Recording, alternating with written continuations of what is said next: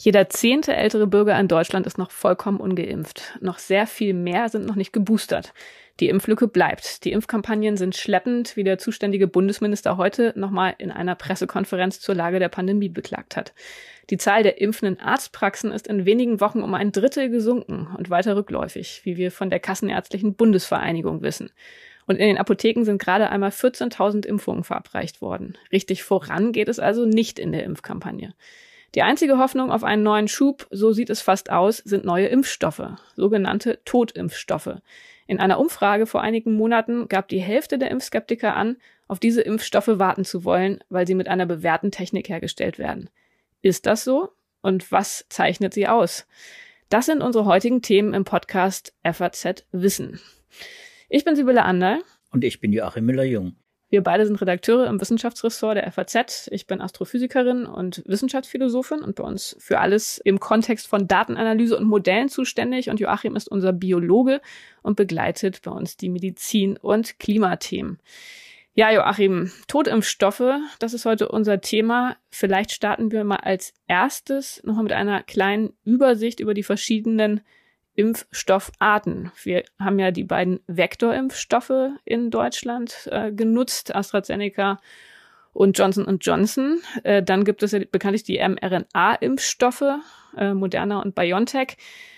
Dann gibt es ja diese Totimpfstoffe, das äh, hatten wir ja schon gehört, die wurden ja sehr häufig auch schon immer im Kontext der Impfskeptiker ähm, heraufbeschworen und sehnlichst erwartet. Ich habe ehrlich gesagt nie so richtig verstanden, warum die Totimpfstoffe heißen, denn die anderen Impfstoffe, die beinhalten ja auch keine lebenden Viren. Kannst du da noch mal kurz erklären, was hinter dieser Bezeichnung steckt?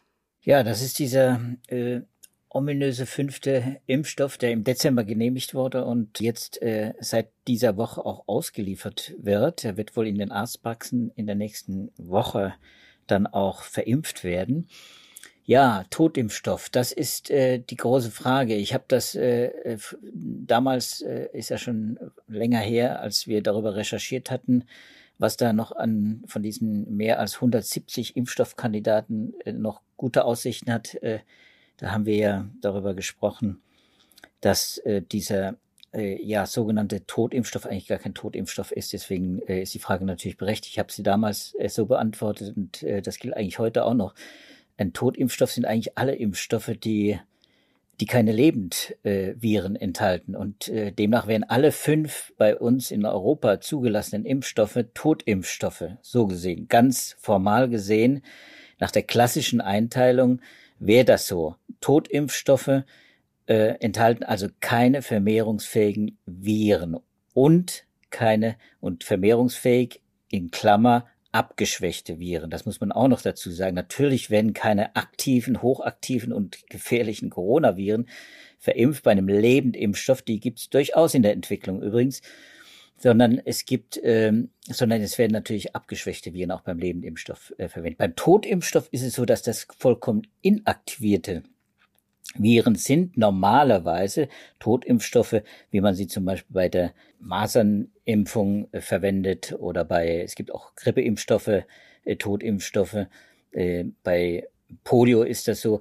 Also Impfstoffe, bei denen der Erreger sich nicht mehr vermehren kann, aber noch die wichtigsten Bestandteile des Virus enthält, nämlich die Antigene, die Oberfläche quasi des Virus, da wo die wo das Immunsystem äh, angreift. Und äh, das muss möglichst äh, unverändert sein. Da gibt's dann Möglichkeiten, solche Viren dann zu inaktivieren. Da werden die Eiweiße quasi auf der Oberfläche zerstört, die nicht so wichtig sind, aber die das Virus zur Vermehrung brauchen. So, und dann ist der Virus da und kann sich nicht mehr vermehren, kann nicht mehr in Zellen eindringen.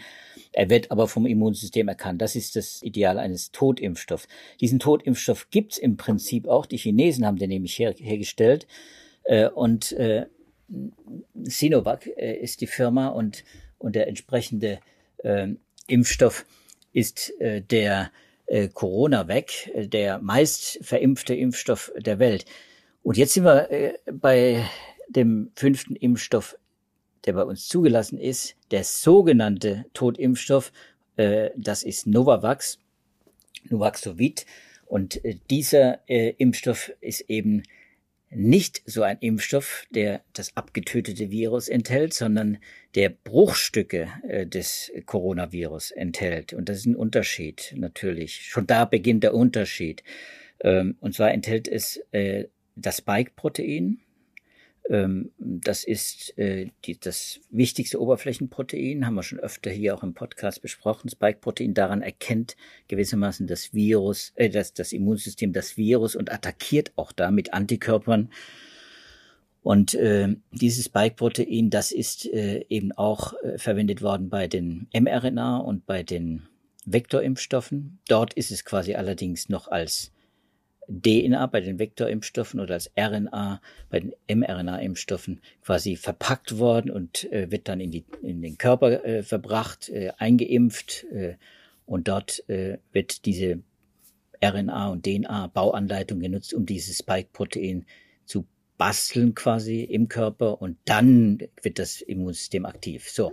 Also das heißt, ähm, als Impfskeptiker oder als Mensch, ähm, der sich Sorgen macht, dass diese eingebrachte mRNA oder DNA irgendwelchen Schaden anrichten kann, wäre das dann ein Argument für den neuen Impfstoff zu sagen, wir haben da nur ähm, Corona-Eiweiß-Spike-Proteine, wenn ich das richtig verstanden habe. Also insofern nichts, vor dem ich übermäßig Angst haben muss. Und insofern kann ich diesen Impfstoff mit einem besseren Gewissen nutzen als die bisher verfügbaren. Ist das so? Ja, das ist das Argument. Genauso geht das Argument. Äh, es ist kein genbasierter Impfstoff, hat, hat man auch oft gelesen und, und hört man immer wieder. Äh, wenn man genau ist, stimmt das natürlich nicht, denn bei der Herstellung werden genveränderte Bakuloviren, da werden diese Spike-Proteine vermehrt und das wird dann quasi in Insektenzellkulturen angezüchtet und dann vermehrt, so dass man das dann auch aufreinigt und dann und dann verimpfen kann. Also das, das, das sind schon äh, gentechnisch veränderte äh, Viren am Anfang äh, des Prozess Herstellungsprozesses. Das fällt natürlich nach bei der Reinigung alles raus. Es wird dann nur dieses Spike-Protein äh, genommen, dies, das verklumpt sich, das äh, bildet so kleine Nanokügelchen, sagt das die Firma, die das äh, herstellt. Und diese proteinbasierte Vakzine, wie man es genau nennen müsste, die äh, funktioniert dann ähnlich wie ein Totimpfstoff, hat aber eben auch dieselben Probleme wie ein, wie ein Totimpfstoff, nämlich es braucht einen Adjuvanz, einen Zusatz, einen Impfstoffverstärker. Äh, das brauchen die mRNA-basierten Impfstoffe und, ähm, und die vektorbasierten Impfstoffe nicht, weil, ja, weil das diese die beiden anderen eben RNA und DNA-Impfstoffe enthalten diese Nukleinsäuren DNA, RNA und die wirken quasi schon beim Impfen als Wirkverstärker. Das, der Körper reagiert sehr stark auf DNA und RNA, die in den Körper gelangt. Es wird äh, stark aktiviert und dann hat man natürlich eine sehr gute Impfreaktion, wenn der Körper äh, gut reagiert. Das macht übrigens auch diese, diese Häufung von, von ja, Impfnebenwirkungen, von akuten Impfnebenwirkungen, ne, die, die unerwünschten äh, Schwellungen und äh, Schmerzen an der Einstichstelle, Muskelschmerzen etc. Das sind natürlich alles Folgen auch ja dieser dieser mRNA und, und, und DNA, die da verimpft wird. Aber man muss dazu sagen, wie gesagt, äh, genbasiert ist auch dieser proteinbasierte Impfstoff äh, Novavax. Äh, und er braucht diesen Impfverstärker und das ist eben dann äh, in dem Fall, weil das viele interessiert, die sich für Impfstoffe interessiert, äh, handelt es sich da um, um Saponine äh, hauptsächlich. Die sind bewährt, die sind schon viele Jahre auch in anderen Impfstoffen äh, enthalten. Äh, das sind, wenn man so will, Naturstoffe. Äh, es sind allerdings äh, eben auch Chemikalien, die aus, in dem Fall aus dem chinesischen, aus der Rinde eines chinesischen Seifenbaums hergestellt werden. Die funktionieren dann so, dass die tatsächlich diese, ähm, ja, die Impfreaktion mit Novavax äh, verstärken und dann auch eine ähnliche Wirksamkeit eben erreichen. Das, wir haben ja darüber schon gesprochen. Ich glaube es jedenfalls. Jedenfalls haben wir darüber geschrieben, dass die, die Wirksamkeit dieses äh, Novavax ähnlich ist wie das äh, der RNA. Jedenfalls in den ersten Wochen, Monaten, muss man sagen. Es fehlen Langzeitdaten für Novavax. Das muss man auch sagen. Das betrifft genauso die, die, äh, die Impfnebenwirkungen.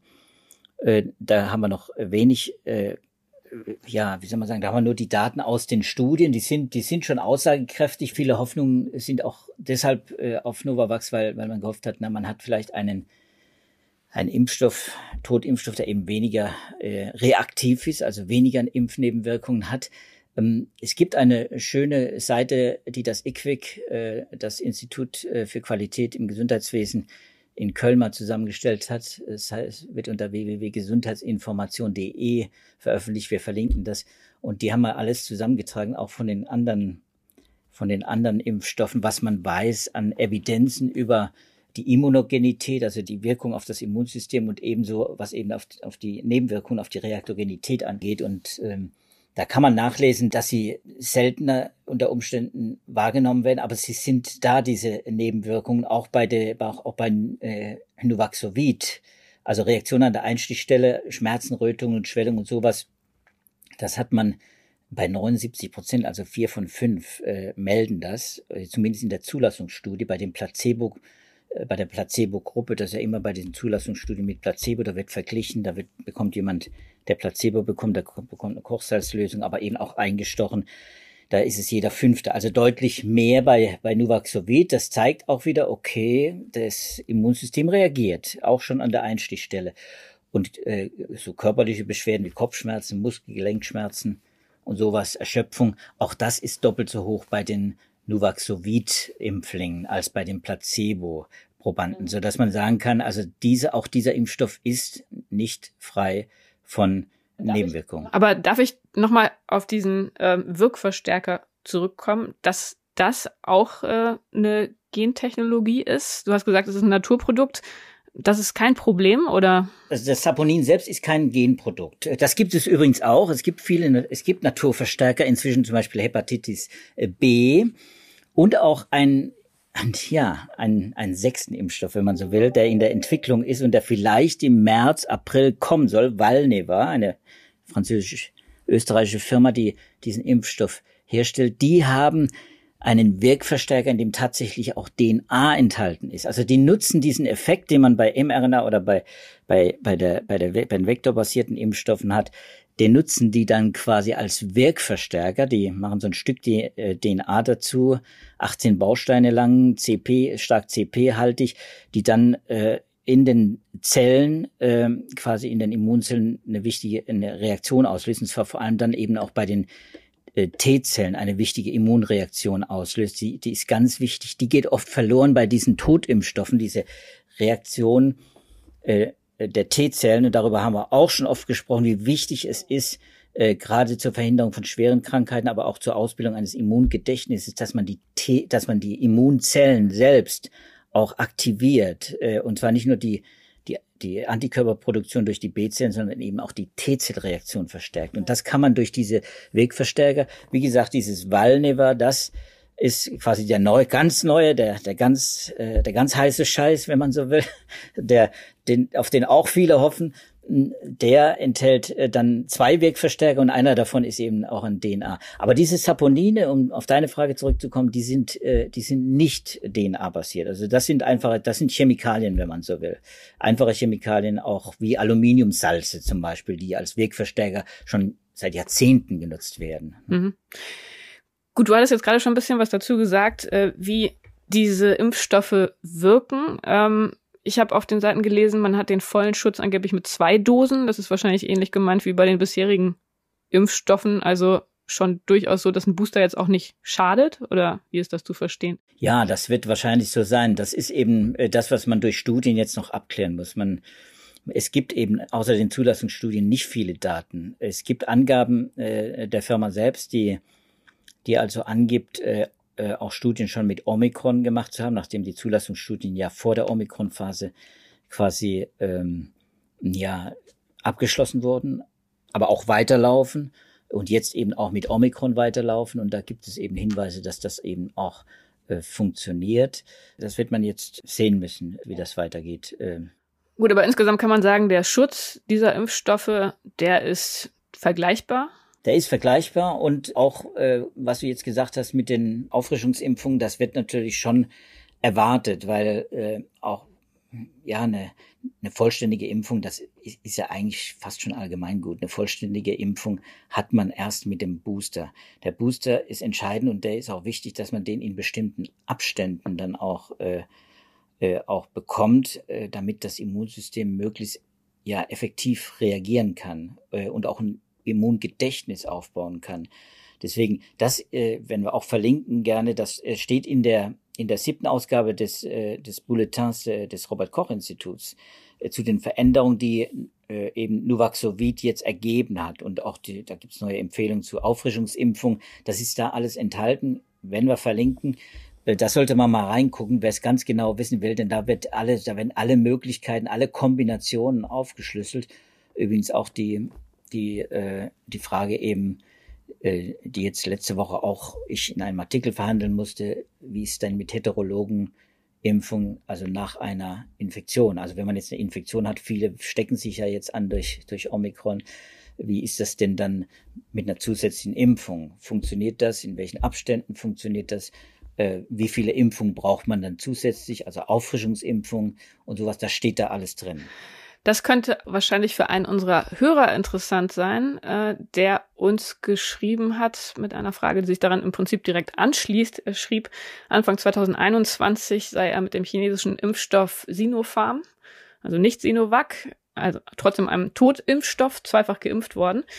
Dann hat er sich im Juni, Juli 21 nochmal eine BioNTech-Pfizer-Impfung ähm, zukommen lassen und Anfang 22 ist er dann an Covid erkrankt und wollte wissen, wie eine Infektion nach einer heterologen Impfung gesehen wird und ob dann noch ein Booster empfohlen wird und welche Zeiträume zwischen einer Infektion und einem nachträglichen Booster empfohlen werden. Ja, da muss, da muss er wirklich mal reingucken in diese Tabellen. Äh, da findet er sich dann äh, auch nicht exakt so wieder, weil diesen chinesischen Impfstoff, den haben nicht viele verimpft. Das muss man einfach sagen.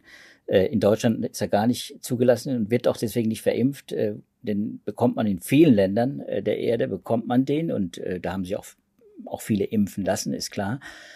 Ähm, da müssen wir vielleicht auch nochmal drauf, äh, drauf zu sprechen kommen, äh, äh, weil gerade dieser Totimpfstoff, eben dieser chinesische, der sehr weit verbreitet ist, der hat eben dann auch Probleme in der Wirksamkeit gehabt, muss man dazu sagen. Nicht in der Sicherheit, die Wirksamkeit, die hat sich gerade jetzt in der Omikron-Welle als besonders schlecht erwiesen. Und deswegen war es natürlich richtig, äh, zu boostern, also aufzufrischen. Er hat es im Mitte des Jahres gemacht. Dass er jetzt dann im, sich im Januar infiziert hat, wahrscheinlich Omikron, aber könnte auch noch Delta gewesen sein. Wie auch immer, wundert jetzt nicht, weil nach sechs Monaten, das wissen wir ja inzwischen, äh, da geht äh, der Impfschutz schon deutlich herunter und bei diesen Totimpfstoffen eben schon äh, sehr viel mehr. Und das liegt eben daran, ja, an dem, was ich vorhin schon versucht habe anzudeuten und was eben das Problem von Totimpfstoffen im Prinzip ist, dass sie äh, nicht so eine breite Impfwirkung haben, was die, T was die, was die Immunzellimmunität angeht. Die Antikörper werden sehr gut produziert und haben eine hohe Wirksamkeit, äh, die hält an, die Antikörper werden ja abgebaut, das sind selbst Proteine, die werden mit der Zeit auch abgebaut, dann lässt auch diese, äh, dieser Impfschutz nach. Nach ein paar Monaten ist er dann eben dann deutlich, wenn er am Anfang bei 90 Prozent war, ist er dann halt deutlich unter 50 Prozent. Das erleben wir auch bei, bei anderen Impfstoffen. Nicht so dramatisch, äh, wie das bei, bei äh, CoronaVac eben war und ist. Da muss man sagen, da ging die Wirksamkeit sehr viel schneller runter. Und bei Omikron ist sie jetzt eben quasi gegen Null. Und deswegen muss sind solche Fragen, die jetzt da aufgetaucht sind bei dem, bei dem Leser, bei Faber, glaube ich, was, der, die werden auch in der Wissenschaft gerade sehr intensiv behandelt. Äh, zum Beispiel hat Akiko äh, Iwasaki, eine Immunologin von der Yale University, die hat ein, in Nature Medicine ein, ein Paper veröffentlicht vor kurzem, äh, was wir auch natürlich verlinken werden in den Show Notes, ähm, in dem gezeigt wurde, dass eben wirklich Omikron für diese ja, erste Generation der Impfstoffe ein, ein Problem darstellt. Und die hat das getestet mit einer modernen Auffrischung und hat dann gezeigt, dass jawohl wenn man diesen Booster nimmt, diese einmalige Boosterimpfung äh, dazu nimmt, äh, dann hat man eine deutlich äh, verbesserte Immunantwort und zwar 40 Prozent besser als nach einer zweifachen mRNA-Impfung. Wohlgemerkt, nicht Booster. Der Booster bei den mRNA, der macht nochmal richtig äh, Dampf, aber nach einer, äh, einer Erhöhung wieder auf, auf 40 Prozent äh, über äh, mRNA Grundimmunität, das ist ein, ist ein guter Schutz. Er ist allerdings immer noch wegen Omikron äh, mit seinen besonderen Eigenschaften, äh, die Omikron eben hat, äh, ist der Schutz eben immer noch jetzt auch mit Booster sehr viel geringer als gegenüber der Wildtyp-Variante des Virus oder gegenüber Alpha zum Beispiel.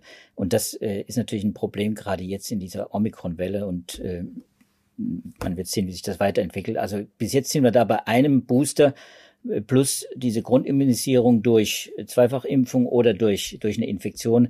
Das ist gerade Stand der Dinge. Und das äh, ist auch bei den, bei den neuen Impfstoffen wie eben Nuvaxovid offenbar nicht anders. Übrigens, und das hat für, für viel Furore gesorgt im, in den sozialen Medien.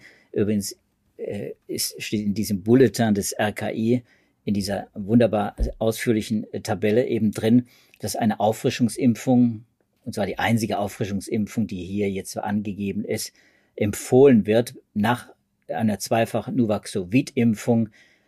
Äh, die sollte aus äh, aus mRNA-Impfstoff bestehen, eben Comirnaty oder Spikevax. Also und, und das hat natürlich für Furore gesorgt, weil weil das genau wollten sie natürlich nicht, dass man also eine Auffrischungsimpfung dann äh, dann äh, mit mRNA macht, weil man genau diese Zweifel ja hat als ja skeptischer Mensch oder als jemand, der der eben mehr Vertrauen in diese neuen äh, Impfstoffe hat. Aber da hat das RKI einfach nicht drüber nachgedacht oder wie ist das entstanden? Nee, das, die haben nicht drüber nachgedacht. Die haben einfach nur Daten für diese, die haben nur gute Boosterdaten für diese beiden mRNA-Impfstoffe und für die Vektor-Impfstoffe.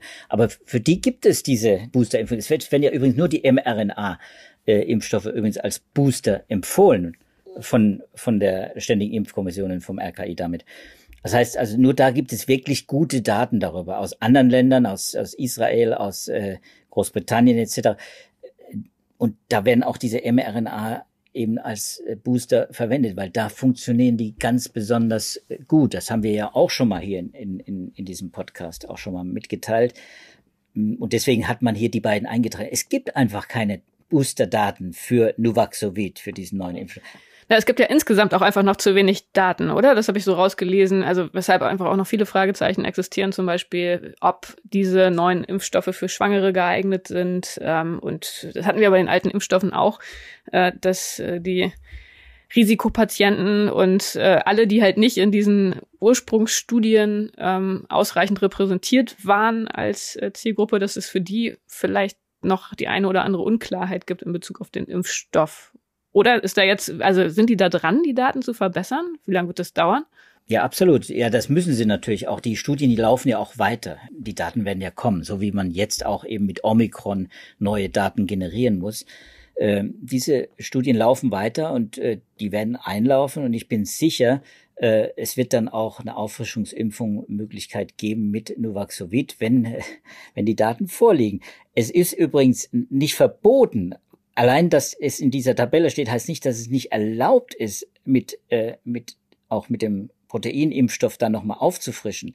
Im Gegenteil, äh, in der Empfehlung wird sogar gesagt, dass es, wenn es medizinische Indikationen, Kontraindikationen gegen einen mRNA-Impfstoff gibt, also wenn jemand diesen mRNA-Impfstoff nicht verträgt, dann kann er, dann sollte er natürlich auch mit Nuvaxovid äh, auffrischen. Das steht schon drin. Das steht auch in diesem Bulletin drin. Das überlesen dann nur viele, interessanterweise. Aber Tatsache ist, man kann sich auffrischen lassen. Es gibt keine Daten dazu, aber man kann davon ausgehen, weil, wie gesagt, auch da ist das Pike-Protein drin und äh, es wird eine neue Immunreaktion ausgelöst und die, das Immungedächtnis wird verstärkt. Davon ist auszugehen. Da spricht überhaupt nichts dagegen, weil das eben auch bei anderen proteinbasierten oder Totimpfstoffen, die man schon länger kennt und von denen man Daten hat, weiß, dass es auch so ist. So ist, so dass ich äh, da relativ alle beruhigen kann, die, die jetzt äh, Panik bekommen. Sie, sie müssen dann einen mRNA-Impfstoff nehmen. Das, das ist die Empfehlung. Äh, aber man kann, wenn man angibt, man verträgt diesen Impfstoff, diesen mRNA nicht, äh, dann muss man halt den Arzt überzeugen oder die Apotheke, je nachdem, wo man sich dann impfen lässt. Mhm. Totimpfstoffe hatten wir ja eingangs erwähnt, ähm, haben ja eine lange Tradition. Wie schätzt du das ein? Ist das tatsächlich ein Vorteil an der Stelle oder ist das eher als Mythos einzuordnen, dass diese lange Tradition und all die Erfahrung, die man mit Totimpfstoffen hat, dass die irgendwie eine Rolle spielt? Naja, im Grunde ist es ja keine alte Technologie, die hier verwendet wird und keine traditionelle Technologie, die hier verwendet wird, bei diesem Novavax jedenfalls nicht und bei Valneva übrigens auch nicht, bei dem nächsten äh, das sind innovative Impfstoffe, das sind neue Impfstoffe. Die werden, ich habe es ja schon gesagt, die werden mit mit äh, mit Verfahren zum Teil dann vermehrt, aufgereinigt und verstärkt, Adjuvantien, die so auch neu sind, also wie soll man sagen, die auch getestet werden müssen und die werden eben in diesen Zulassungsstudien bei Novavax sind das eben auch wie bei anderen, wie bei allen anderen Impfstoffen Zehntausende von von Probanden gewesen, bei denen man das getestet hat. Die müssen halt auch in diesen Studien getestet werden und das wird auch gemacht. Und da kann man natürlich viele sagen, es bleibt, aber es bleiben natürlich dann auch immer Fragen offen. Das ist ja klar. Also wie lange hält der Impfschutz an? Äh, wie gut schützt dritte Impfung? All das, was wir jetzt gesagt haben, wie wie gut verhindert der Impfstoff die Übertragung äh, des Virus, also die Infektion. Äh, das haben wir ja auch bei diesen anderen Impfstoffen erstmal lernen müssen über die, über die Monate jetzt und äh, und wir können heute sehr viel mehr sagen. Äh, wir können heute sagen, dass dass diese dritte Impfstoff eben gebraucht wird bei den mRNA und vektorbasierten Impfstoffen und das wird äh, mutmaßlich auch bei diesem bei diesem Totimpfstoff äh, sogenannten Totimpfstoff jetzt auch sein. Und so wird man äh, wird man jetzt äh, warten müssen, was da noch an, an Erkenntnissen äh, kommt. Aber ich bin relativ optimistisch, äh, dass die Wirkung nicht so dramatisch schlechter ist als bei den bei den anderen vier äh, Impfstoffen, die wir schon auf dem Markt haben hier und dass dann äh, die Menschen auch nicht enttäuscht werden. Das wäre natürlich fatal, wenn das Vertrauen dann auch in diese Impfstoffe verloren ginge. Valneva wird ja wie gesagt noch ein, zwei, vielleicht auch drei Monate äh, warten müssen. Da gibt's äh, ein bisschen Ungereimtheiten bei den, bei den Studien, äh, die, die laufen, bei den Booster-Studien mit Valneva. Da ist, da schneidet eben dieser Impfstoff beim Vergleich mit, mit den anderen äh, nicht so gut ab und zum Teil sogar richtig schlecht bei Omikron. Dann hat man nachgearbeitet. Äh, die Unterlagen liegen jetzt bei der EMA. Äh, das ist auch ein Rolling Review Verfahren für Valneva. Äh, also auch die Zulassung wird bearbeitet, die kommt äh, vielleicht dann auch und dann wird man sehen, wie, wie das, wie das mit den, mit den Impfstoffen weitergeht. Nur so zu, ich, ich möchte hier nicht, äh, nach dem, was, was man eben weiß über diese Impfstoffe und, und man weiß relativ viel, weil das eben sehr transparent ist und sein muss, ist es eben äh, nicht so, dass das ganz alte Verfahren ist, die 100 Prozent sich schon äh, bewährt haben durch milliardenfache Impfung. Und das ist übrigens das, was man über die mRNA-Impfstoffe ja inzwischen sagen kann. Und die vektorbasierten, die sind wirklich schon milliardenfach verimpft worden.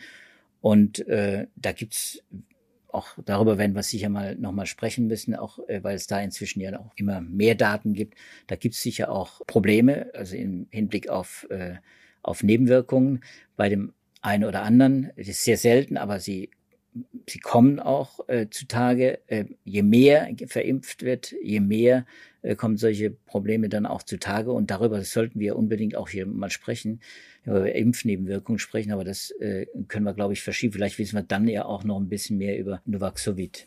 Hm. Letzte Frage. Wir hatten ja vorhin schon die Lebendimpfstoffe erwähnt. Ähm, haben wir da auch noch neue Produkte auf dem Markt zu erwarten? Oder würde man sagen, das ist irgendwie nichts für Corona-Impfstoffe? Ja, das sind, äh, das sind äh, welche zu erwarten. Das sind äh, viele dran, äh, das viele, viele ist jetzt übertrieben. Es gibt 65 ähm, Kandidaten, die in Phase 3 im Moment sind. In Phase 3 Studien, klinische Studien also mit großen Probandenkollektiven. Also das sind immer dann Tausende von Probanden, die diesen Impfstoff bekommen. Da werden dann diese Zulassungsstudien auch erstellt. Also 65 Kandidaten, das ist schon eine ganze Menge, das ist viel zu viel wahrscheinlich. Ich weiß gar nicht, wo, wo das alles verimpft werden soll und wer, wer da noch, wer da noch mitkommt. Und jedenfalls, wir wissen nicht, was auf dem Markt am Ende sich durchsetzt. Klar ist, das sind auch Lebendimpfstoffe dabei. Äh, aber das wäre nochmal ein extra Kapitel und da habe ich die Daten jetzt hier nicht vorliegen. Da müsste man nochmal äh, noch einen eigenen Podcast machen. Klar, es, es ist es gibt alle möglichen Kombinationen. Es gibt auch welche, die äh, Impfstoffe, die werden in Stammzellen produziert. Also es gibt Stammzellen, es gibt genbasierte, es gibt reine lebende, äh, abgeschwächte äh, und und so weiter. Also es gibt alles Mögliche an Impfstoffen. Die Technologielandschaft, die ist sehr sehr reich, was Impfstoffentwicklung angeht. Und äh, ich für meinen Teil, wenn ich ehrlich bin, ich muss sagen, äh, ich finde, da, wo man die meisten Daten hat und die meisten guten Daten hat, da sollte man, äh, da lohnt sich immer einen Blick drauf zu werfen. Und so lange wollen wir, glaube ich, auch hier immer warten. Bei Novavax ist das jetzt so, da gibt es diese Zulassungsstudien. Und äh, da gibt es inzwischen eben auch Vergleichsstudien, das ist ja auch wichtig bei der Zulassung von weiteren Impfstoffen. Der Vergleich, wo ist der Vorteil eines neuen Impfstoffs, zum Beispiel eines oralen Impfstoffs, auch das, also eine Pille quasi, auch das ist möglich, ein Impfstoff, den man schluckt. Es gibt welche, die wollen Impfstoffe als Nasenspray äh, dann verkaufen. Auch das gibt es und äh, darüber haben wir sogar schon gesprochen, weil das besonders vielversprechend ist. Ebenso wie beim oralen Impfstoff kann man da hoffen, dass, eine, dass man eine sterile Impfung erreicht, dass also schon in den Schleimhäuten äh, so eine Impfwirkung entsteht und wenn das in den Schleimhäuten schon Antikörper da sind, und zwar genügend Antikörper sofort da sind, dass man dann auch eine Infektion sehr effektiv unterbinden kann. Und das ist ja bei den Impfstoffen, die jetzt unterwegs sind, weiß man, mit den neuen Varianten jedenfalls, Omikron, ist es schwierig mit den Infektions, äh, mit dem Infektionsschutz. Da ist man sehr gut vor schwerer Krankheit und vor Tod geschützt, aber man ist eben weniger gut vor einer Ansteckung geschützt. Hm. Gut. Das heißt, wir haben heute gelernt, es gibt einen neuen Impfstoff, den man als Totimpfstoff bezeichnen kann, auch wenn das streng genommen äh, auch schon die anderen Impfstoffe umfasst. Äh, Nuvaxovid heißt er von der Firma Novavax. Er funktioniert auch sehr gut, schützt gut, vor allem vor schwerer Erkrankung. Es gibt jetzt äh, die Zulassungsstudien, es gibt die ersten Daten. Ähm, das werden wir natürlich alles verlinken. Trotzdem sind die Daten noch nicht so umfangreich wie bei den anderen Impfstoffen. Insofern ist insbesondere bei ähm, ja, Personengruppen wie zum Beispiel bei Schwangeren noch ein bisschen zu Vorsicht äh, geraten. Schauen Sie sich äh, die verlinkten Studien an. Da werden Sie dann auch noch detaillierte Informationen finden, gerade was ähm, heterologe Impfungen und so weiter angeht. Wenn Sie Fragen haben, Themenanregungen, Feedback, dann schreiben Sie uns. Das können Sie tun unter dem Betreff Podcast an die Adresse wissenschaft.faz.de. Wenn Sie unseren Podcast nicht verpassen wollen, dann können Sie ihn abonnieren. Darüber freuen wir uns natürlich sehr. Und ansonsten hören wir uns in der kommenden Woche wieder. Mal gucken, ob es da ein neues Corona-Thema gibt oder ob wir uns mal wieder den Luxus leisten können, einen Blick in andere wissenschaftliche Gebiete zu werfen. Wir werden sehen, wie es nächste Woche ist. Bis dahin wünschen wir Ihnen alles Gute und wir freuen uns, wenn wir uns in der kommenden Woche wieder hören. Tschüss. Tschüss zusammen.